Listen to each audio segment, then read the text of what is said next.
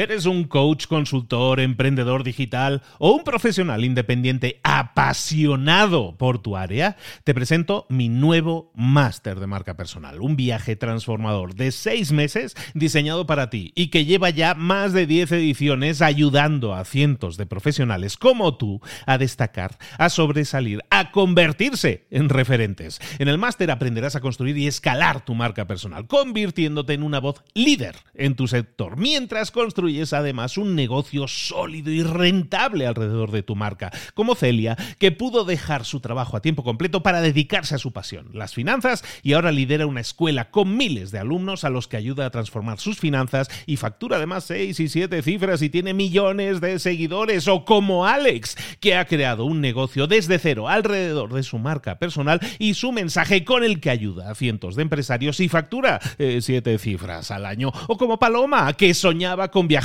por el mundo y que ahora vive como nómada digital con cientos de miles de seguidores y más de 17.000 alumnos. Gracias al máster, su sueño pasó de ser una idea a una realidad rentable y reconocida.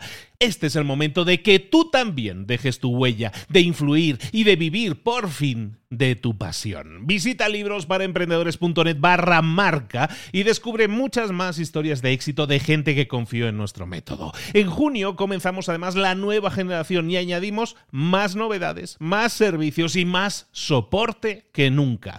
Únete a la élite de profesionales que ya están cambiando sus vidas. ¿Estás listo? ¿Estás lista para desarrollar tu marca personal y ser nuestra próxima historia de éxito? Pues visita librosparaemprendedores.net barra marca y comencemos. Hoy vamos a hablar de cómo puedes aprender a decir que no. ¡Comenzamos!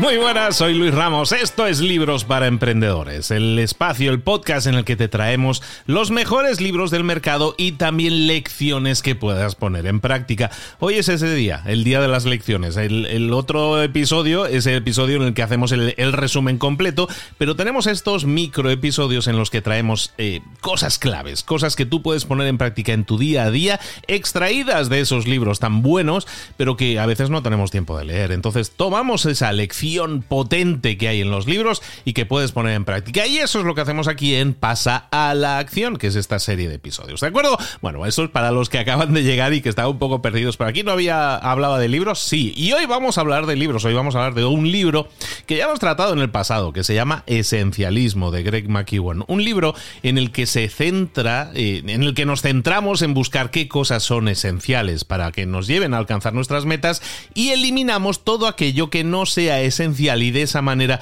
avanzamos mucho más rápido en eso, en conseguir nuestras metas. Y dentro de ese libro, un apartado clave del libro y que es el que traemos aquí hoy para ti, es el de aprender a decir que no. Aprender a decir que no es una de esas habilidades cruciales que te van a servir para practicar el esencialismo de forma correcta, porque si no sabes decir que no a esas cosas que no son esenciales, no vas a tener ni el tiempo, ni la energía para realmente dedicar todo lo que tienes en cuanto a tiempo y energía a las cosas que realmente te interesan, a las cosas realmente importantes. ¿Os acordáis de aquellos cuadrantes que hacemos a veces de urgente, importante, no urgente, no importante? Bueno, lo importante lo esencial es aquello que nos acerca a nuestras metas. Entonces tenemos que buscar proteger nuestro tiempo y eliminar de nuestro tiempo y de nuestra agenda todo aquello que no es importante. Y para eso tenemos que aprender a decir que no. Pero claro, decir que no nos hace sentir incómodos porque socialmente no está tan bien visto decir que no, ¿no? Es que parece que no seamos educados porque decimos que no a las cosas. ¿Y qué sucede? Pues que entonces tenemos dos opciones. Decir que no y sentirnos más raros que un perro verde o decir que sí y, lamentarlo durante muchísimo más tiempo porque porque le dije que sí, porque acepté hacer algo que yo no quería hacer. Sin embargo, lo que sí podemos hacer es aprender a decir que no de forma más elegante para que la gente entienda y te respete porque tienes una serie de valores que están alineados con el progreso, con el avance que quieres tener.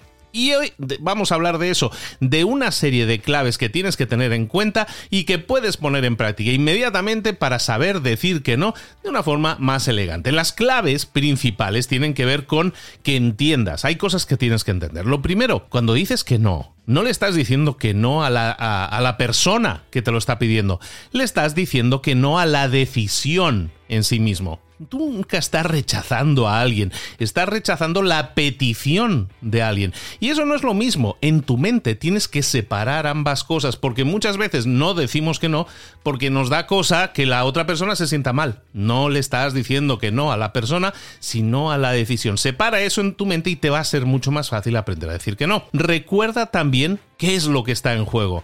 Cuando tú recuerdas o tienes en cuenta que si dices que sí, eso va a implicar una serie de cosas, a lo mejor te, te, lo piensas un poco mejor. Recuerda siempre cuáles son las implicaciones si yo digo que sí y que ah, seguramente te van a facilitar que digas que no. También acepta que probablemente y de forma temporal seas un poco menos popular el ser socialmente aceptado a lo mejor tiene un valor demasiado importante para ti y aprender a decir que no te puede generar que las personas te vean un poco un poco un poco peor, te miren feo, ¿no? ¿Por qué? Porque están decepcionadas, porque a lo mejor incluso pueden estar molestas, pero esa molestia es una molestia a corto plazo a largo plazo, la otra persona probablemente te va a respetar mucho más porque le demostraste que tu tiempo es valioso y va esa persona a aprender a valorar también muchísimo más tu tiempo, lo cual es mucho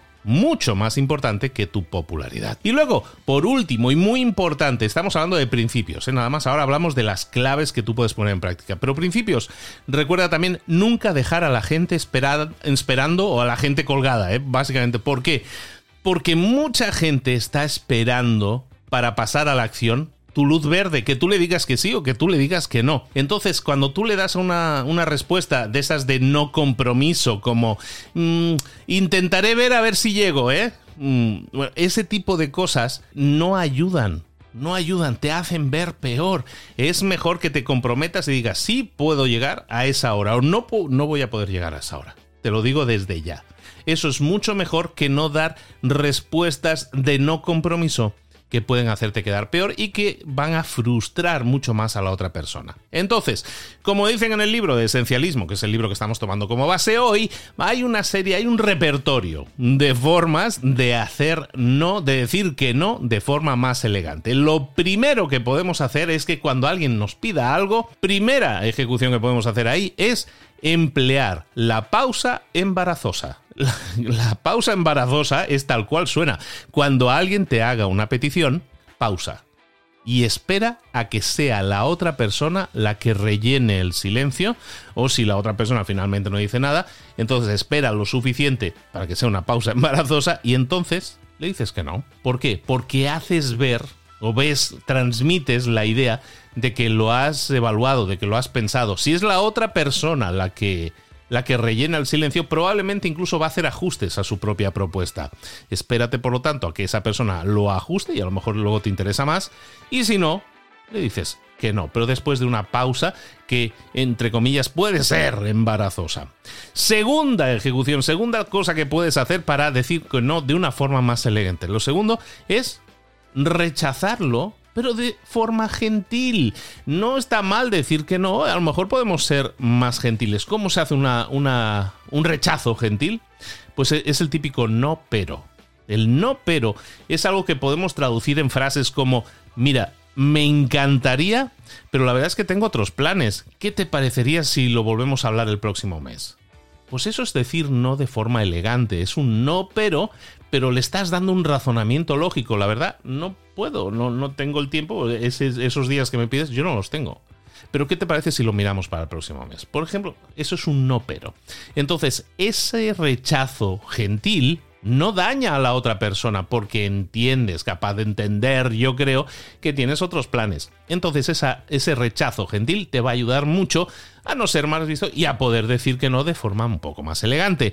Tercera clave, tercera estrategia que puedes eh, utilizar es la de comprar tiempo.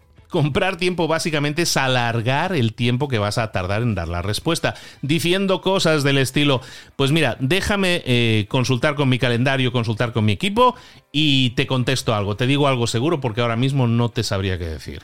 Entonces, con eso, lo que estás haciendo es comprar tiempo. Estás comprando tiempo para pensar y para enviarle finalmente una respuesta. Recuerda, no los vamos a dejar colgando, no los vamos a dejar esperando inútilmente y nunca les vamos a responder.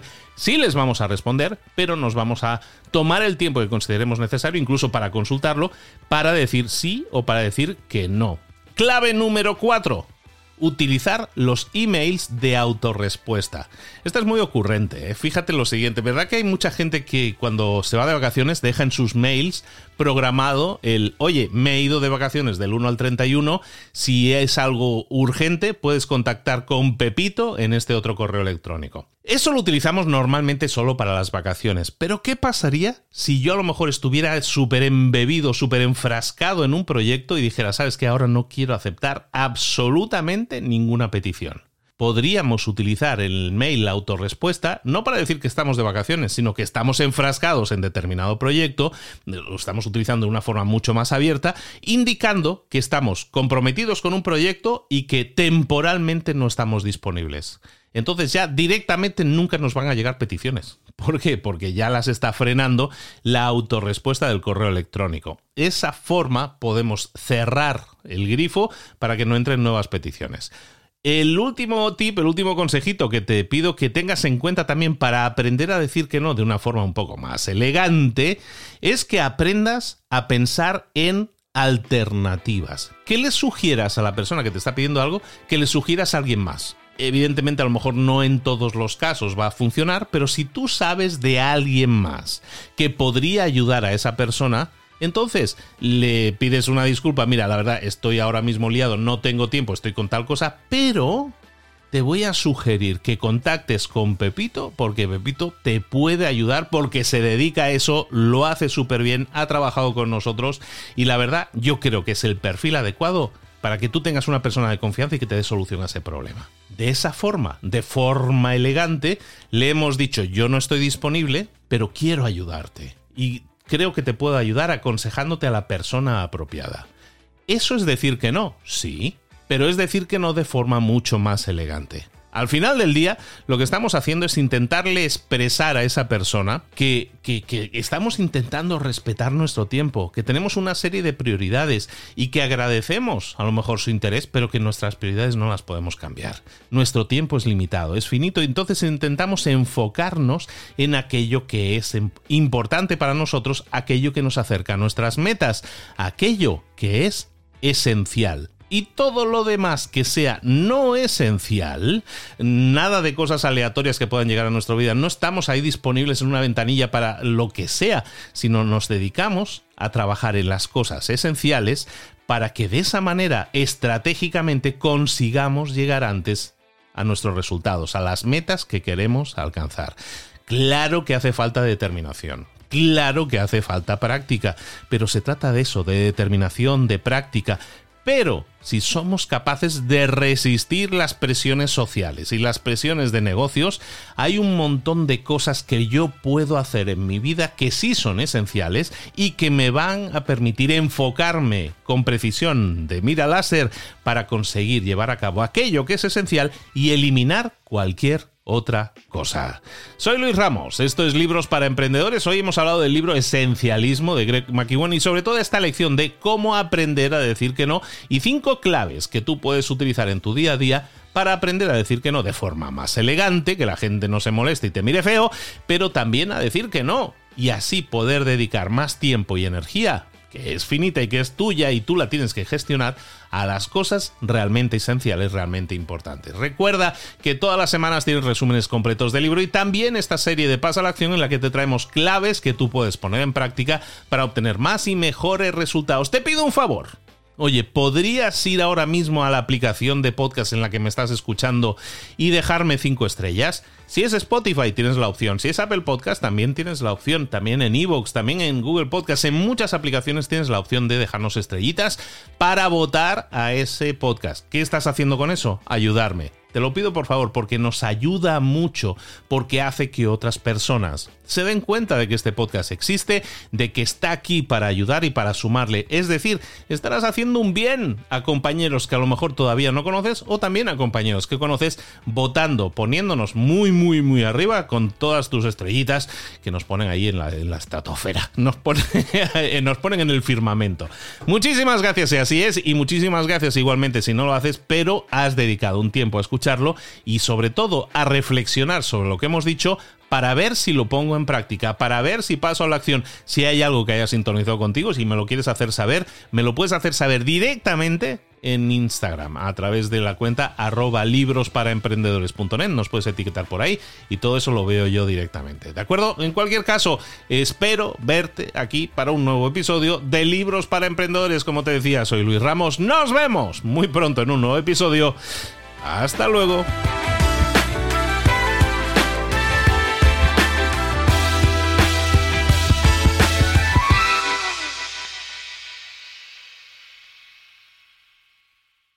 ¿Eres un coach, consultor, emprendedor digital o un profesional independiente apasionado por tu área? Te presento mi nuevo máster de marca personal, un viaje transformador de seis meses diseñado para ti y que lleva ya más de 10 ediciones ayudando a cientos de profesionales como tú a destacar, a sobresalir, a convertirse en referentes. En el máster aprenderás a construir y escalar tu marca personal, convirtiéndote en una voz líder en tu sector, mientras construyes es además un negocio sólido y rentable alrededor de tu marca, como Celia, que pudo dejar su trabajo a tiempo completo para dedicarse a su pasión, las finanzas, y ahora lidera una escuela con miles de alumnos a los que ayuda a transformar sus finanzas y factura además seis y siete cifras y tiene millones de seguidores, o como Alex, que ha creado un negocio desde cero alrededor de su marca personal y su mensaje con el que ayuda a cientos de empresarios y factura eh, siete cifras al año, o como Paloma, que soñaba con viajar viajar por el mundo y que ahora vive como nómada digital con cientos de miles de seguidores y más de 17.000 alumnos. Gracias al máster, su sueño pasó de ser una idea a una realidad rentable y reconocida.